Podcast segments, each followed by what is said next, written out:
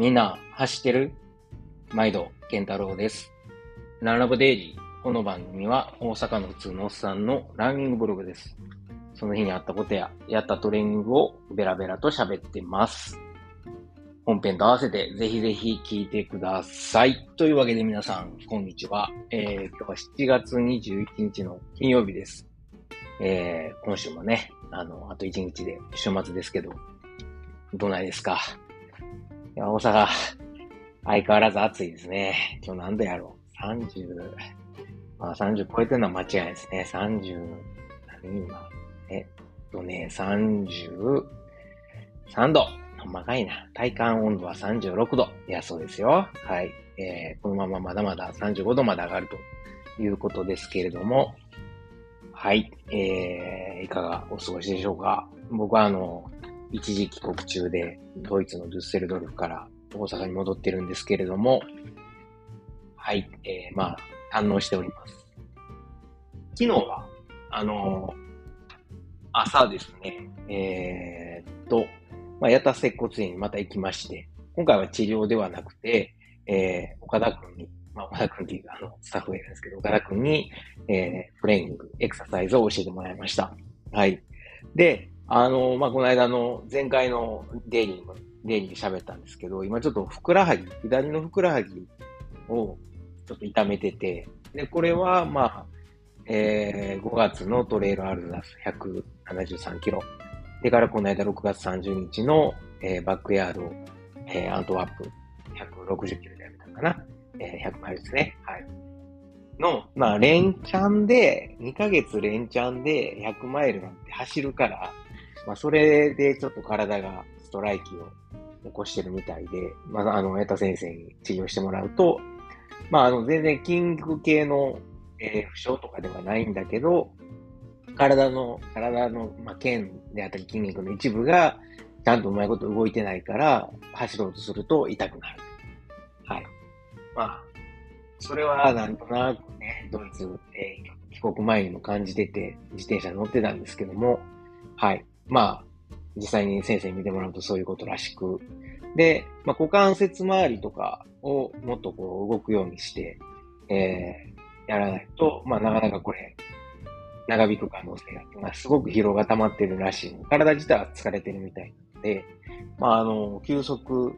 もしながら、はい。えー、でも、まあ、体、なんですかね、体自体は休めるけど、でも体の機能は高めるみたいな、今できない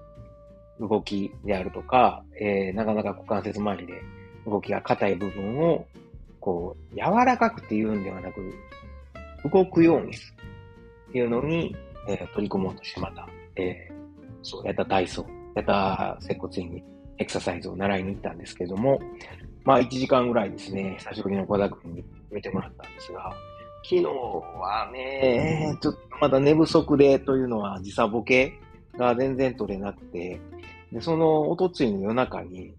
なんか大阪、すごい雷と大雨が一瞬だけ来ましてね、まあ、そんなんもあって、うるそうってなかなか寝れなかった。なんか、10時ぐらいに布団入ったんやけど、12時半に目覚めて、そっから3時か4時までまたボケーっと起きてて、で多分ドイツが夜になった5時ぐらいにまた眠なってきて、もっぺん寝たんですけど、まあね、えー、でも今日は、はい、えー、朝起きたら時差ボケ取れてたんで、いいんですか？昨日はちょっとね、ボヘーっとした状態で、ヤタさん行って、で、エクササイズを教えてもらってたんですが、やっぱりあの、その、なんていうかね、ヤタ接骨院のそのエクササイズする部屋っていうのかな、そこに立って、呼吸をまず壁立ちでやった瞬間にスイッチ入りましたね。目覚めました。パチンって目覚めて、起きらーガツンみたいなね。いや、岡田君にどつかれたわけじゃないんですけど、あの、多分、精神的なものもあるんでしょうね。あの、まあ、ここは、あの、スイッチがを入れなければならない場所だみたいな。体が覚えてるんでしょうね、きっと。で、えー、めあの、下ボケなんか吹っ飛びまして。で、今まで、あの、ドイツで、ドイツでもやってた BC エクササイズを一個ずつ動く確認してもらいながらやって、新しく教えてもらった、えー、股関節周りのエクササイズというのが、なんと、お姉さん座りです。えー、っと、正座して、で、右か左かどっちかにお尻ずらしたら、あのー、足って例えば正座した状態で、お尻を左にずらすとするじゃないですか。そうすると、左足は、あの、膝から下は、えー、右足、右膝と左膝の間に来ますよね。で、えー、右の、えー、膝から下の、えー、部分は、右の膝の右側にずれますよね。で、それで、あの、両膝プラス、えー、開いてる方の右の、えー、足先が、まあ、あの、一直線並ぶような形でお姉さん座りをすると。でそうすると、僕なんか股関節硬いんで、体が倒れそうになって、手で支えたくなるんですけど、そこは支えずに、まっすぐ体を上に乗せると。でもまだ硬いんで、上半身がこうなんか、こう、なんですかね、縮んだ状態ですか。えー、脇の、右か左の脇の方が縮んだ状態で、まっすぐ座れないんですよ。そこを、前まあ、あの、ストロー呼吸をしながら、何回も何回もそれを、えー、何回もとか、まあ、それを続けて、えー、その、姿勢をずっと続けて、深い呼吸を、えー、吸ったり吐いたりすることで、だんだんだんだん柔らかくなって。まあ、柔らかくて動くようになっていく。それをやる。はい。いうので、えー、やりました。もうすごかったですやった途端からすごいね、お尻から、なんか、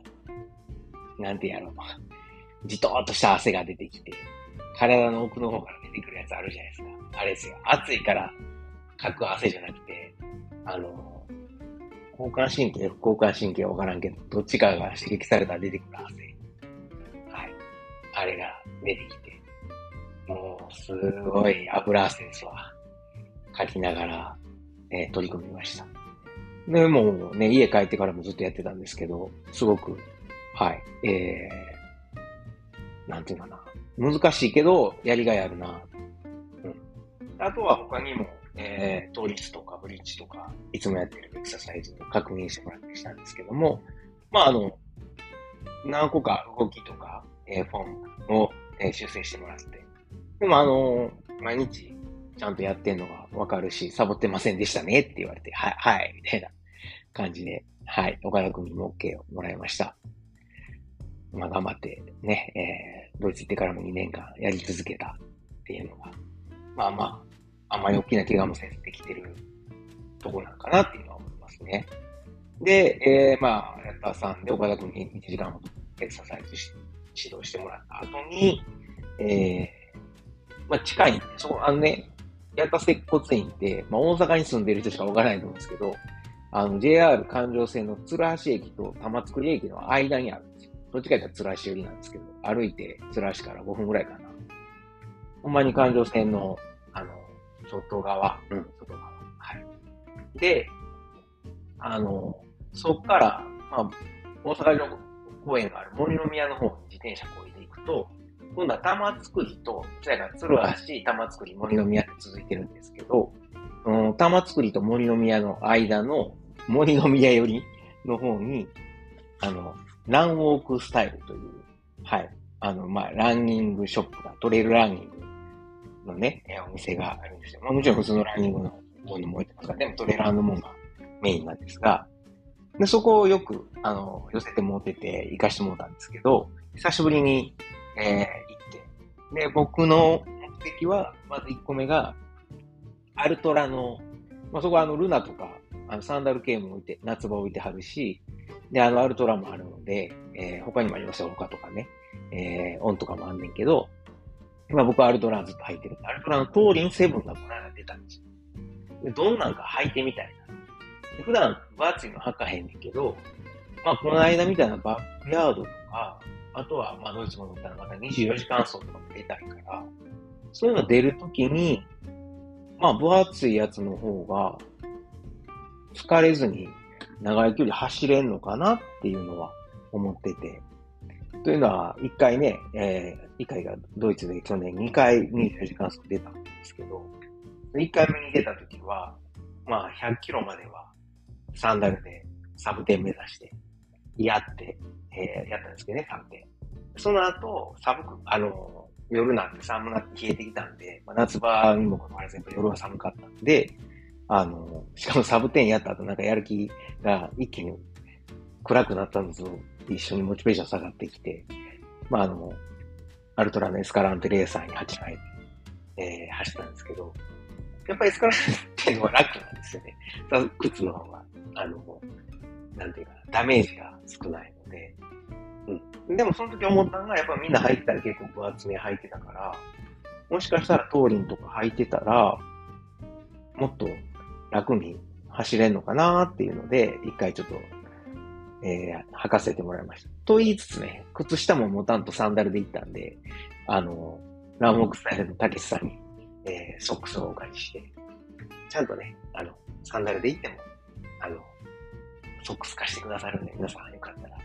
大阪城を走りに行く釣り屋なんかにね、行かれるといいんじゃないでしょうか。ちなみに、あの、今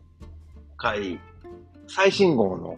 えー、ランプラストレイル、ね、えー、トレーラーの雑誌ありますけど、これの表紙、を飾られているのが、このランウォーク、えー、スタイルさんで、えー、店長の幸子さんが思いっきり、あの、表紙飾られてるんですけど、実はあの、旦那さん、ちょっとあの、えー、何年か前に亡くなっちゃったんですけど、事故で。えー、はい。三浦さん。じ、三浦さんも、オンタ何のレースやろ？何かのレース、新越かな？か、御嶽のレースで、えー、出てる写真か何かが、はい、ランプラストレイルの表紙を飾っておられて、夫婦で、すごいですよね。夫婦で、ランプラストレイルの、えー、表紙を飾る。あの、どっちも店内飾ってましたね。えー、最新号と、あと、皆さんが写ってる、えー、株のやつと。はい。あのー、よかったら、どんな店かなと思った方は、えー、最新号のランプラストレイルのトレランショップ特集をご覧ください。ほんまに、いろいろ置いてはって、特にあの、サプリ系、まあ僕はもうサプリ買わへんからあれですけど、サプリ系を充実、サプリ系がすごい充実してて、駄菓子屋さんみたいに、いろんなサプリがこう、あの、なんていうの、一個買い一個から買えるんですよね。箱買いもできますけど。はい。なので、すごくこう、試したい。ちょっと、まずはレースで試す、あの、取りたいなと思ってんのを練習で試ししたい時なんかに、こう、一個買いするといいんじゃないか。はい、思います。あとは、僕はあの、トーリンセブン、えー、試着したかったのと、試し履きしたかったのと、あとはあの、T シャツですね。はい。えー、ランプラストレ、えー、ちゃう、えー、ランウォークスタイルさんは、結構イケてる T シャツをセレクトで置いてはったりとか、あとは他の、そのブランドさんとコラボして、ランウォークスタイルのオリジナルの T シャツ作ったりとかしてはって、で結構ランニング用の T シャツっていうか、あの、えー、っと、ノースリーブ、え、ランシャ、ランニングシャツとか、あとは普通の普段着用の T シャツとか、僕結構買ってるんですよね。あの、テトとか、えー、あと何やったっけな。ちょっとすぐに出てこないですけど、はい。まあ、去年、えー、去年ちゃうな。ドイツ行く前に買ったりしてたんですけど、まあ、それをちょっと補充したいなと。ドイツはなかなか服買わないんで、楽しみにしてた。昨日見たら、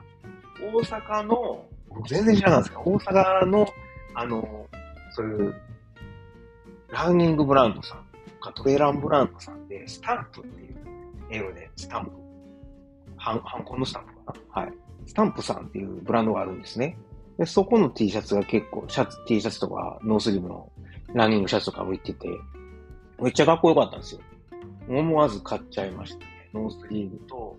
えー、普通の T シャツと。で、普段着にも、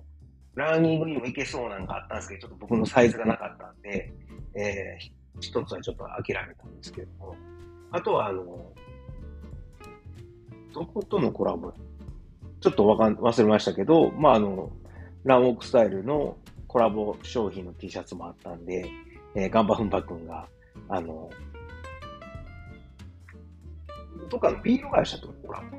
あの、書いてある可愛い T シャツがあったんで、それも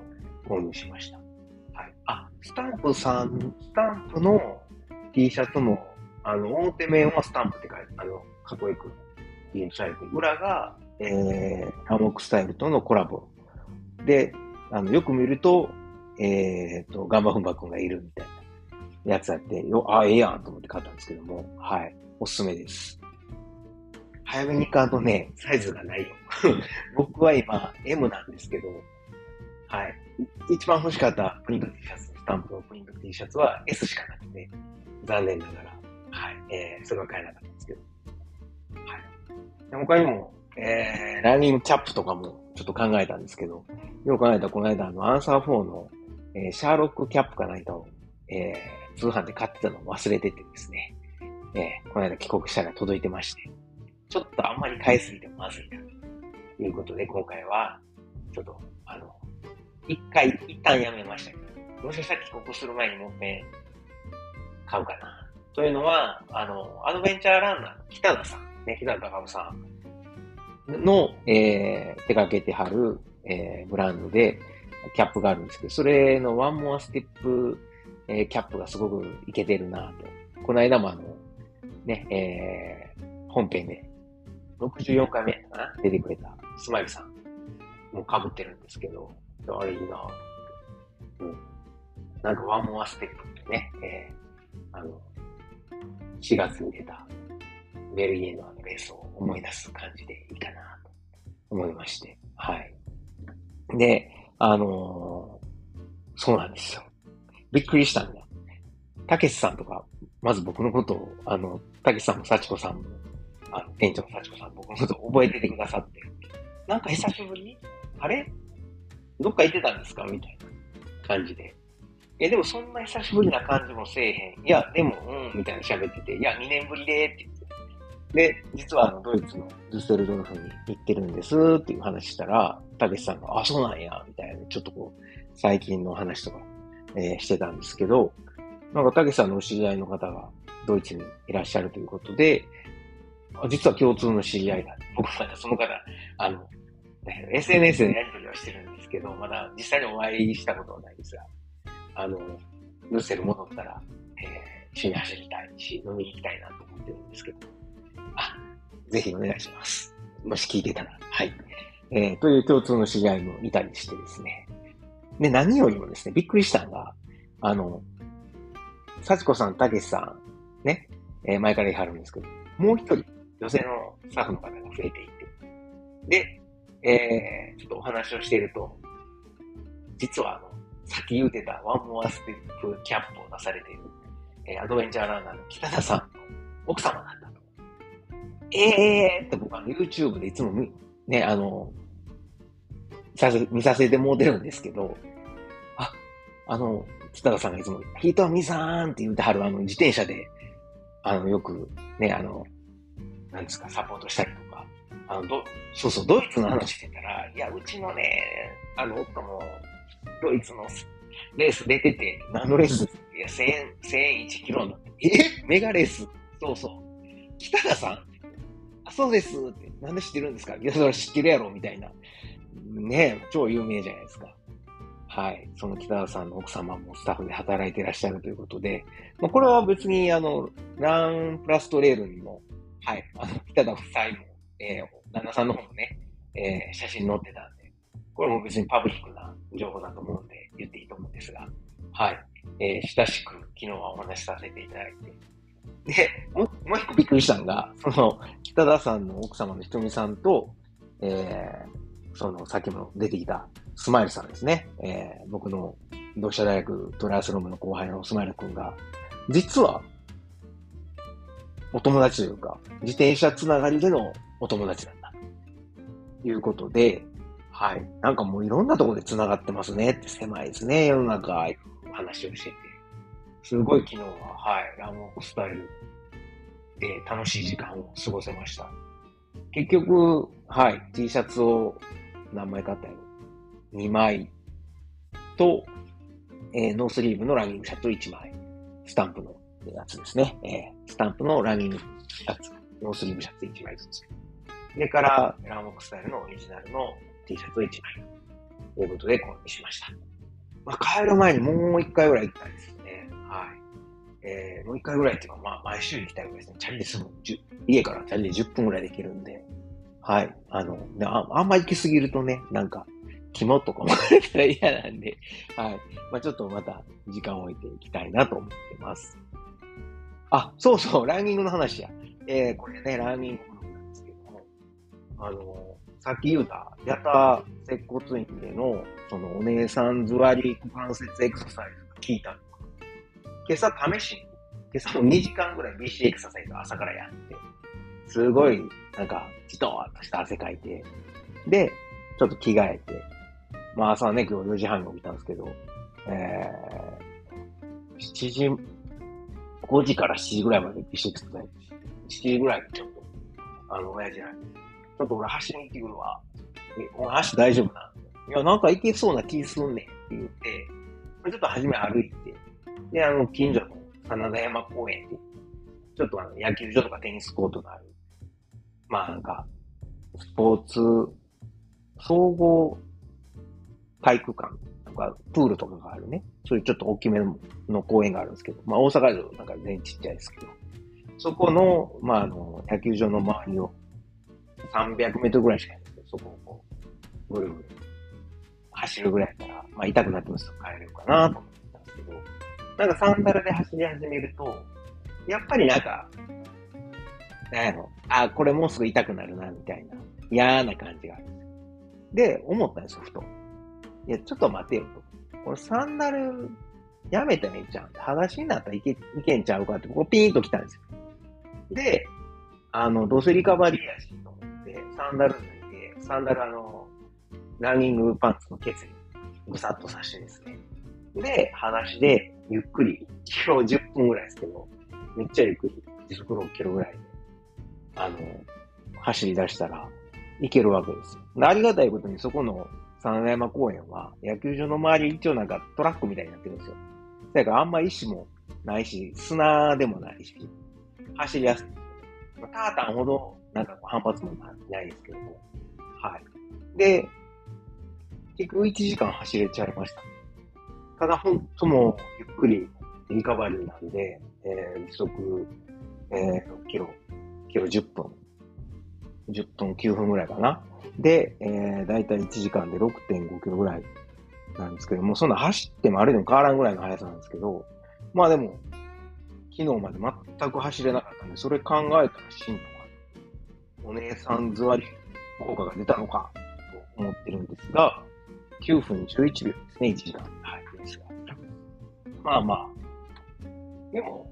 ね、実際に100キロのレースでこれぐらいの、総合的にこれぐらいのペースになるんだろうし、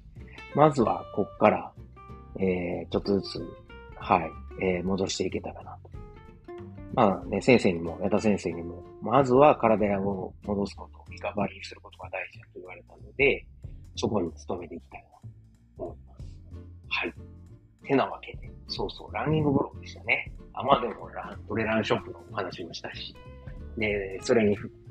ランニングに付随する BC エクササイズの話したでしょで、今日ちょっと走れるようになったよって話もしたんで、はい。まあそんな感じです。えー、質問、コメントなどあれば、えー、Google フォームですね。えー、概要欄の Google フォームもしくは、ハッシュタグ、えー、ツイッターでハッシュタグランナボケンタロをつけてツイートしてください。はい。7回の時、りょうさん喋りましたね。はい。えー、というわけで、今日も最後まで聞いてくださって、ありがとうございます。ほなまた、良い週末を。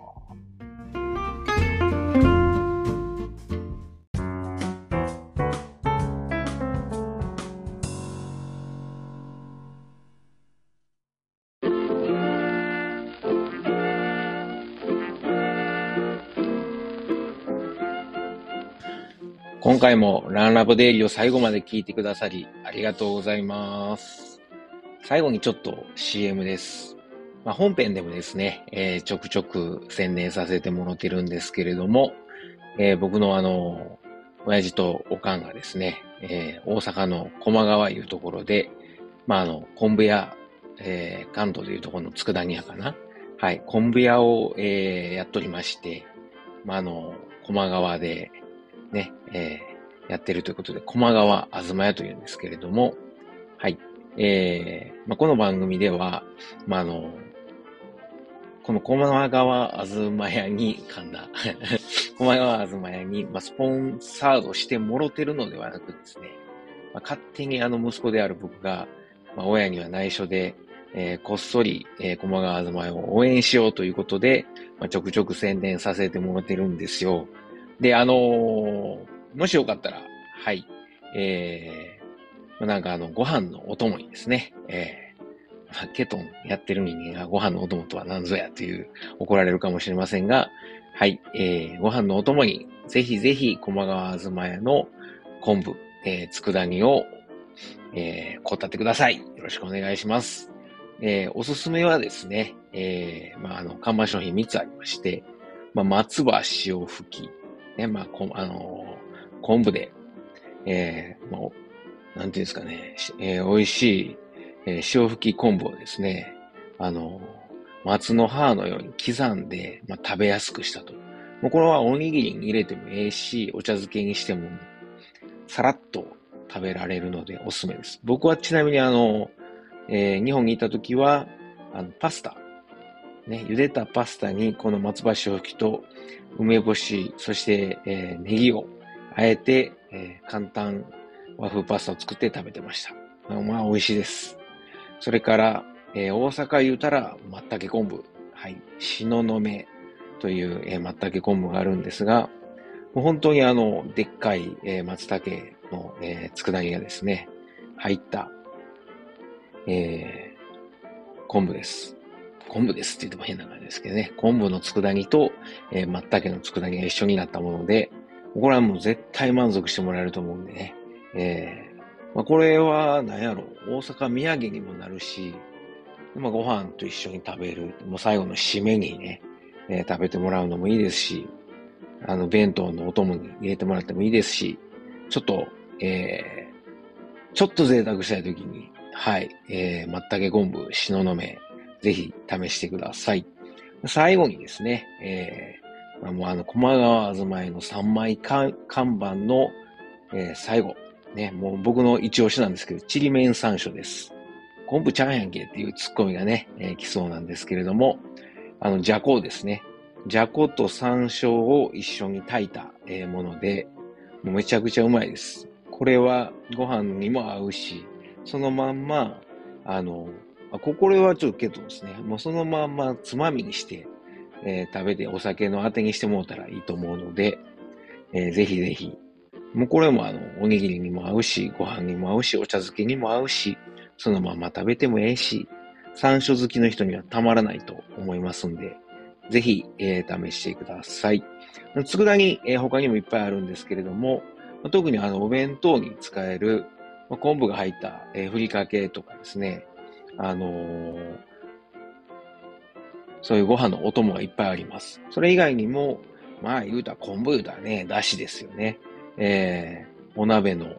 ね、だしを取る用のだし昆布。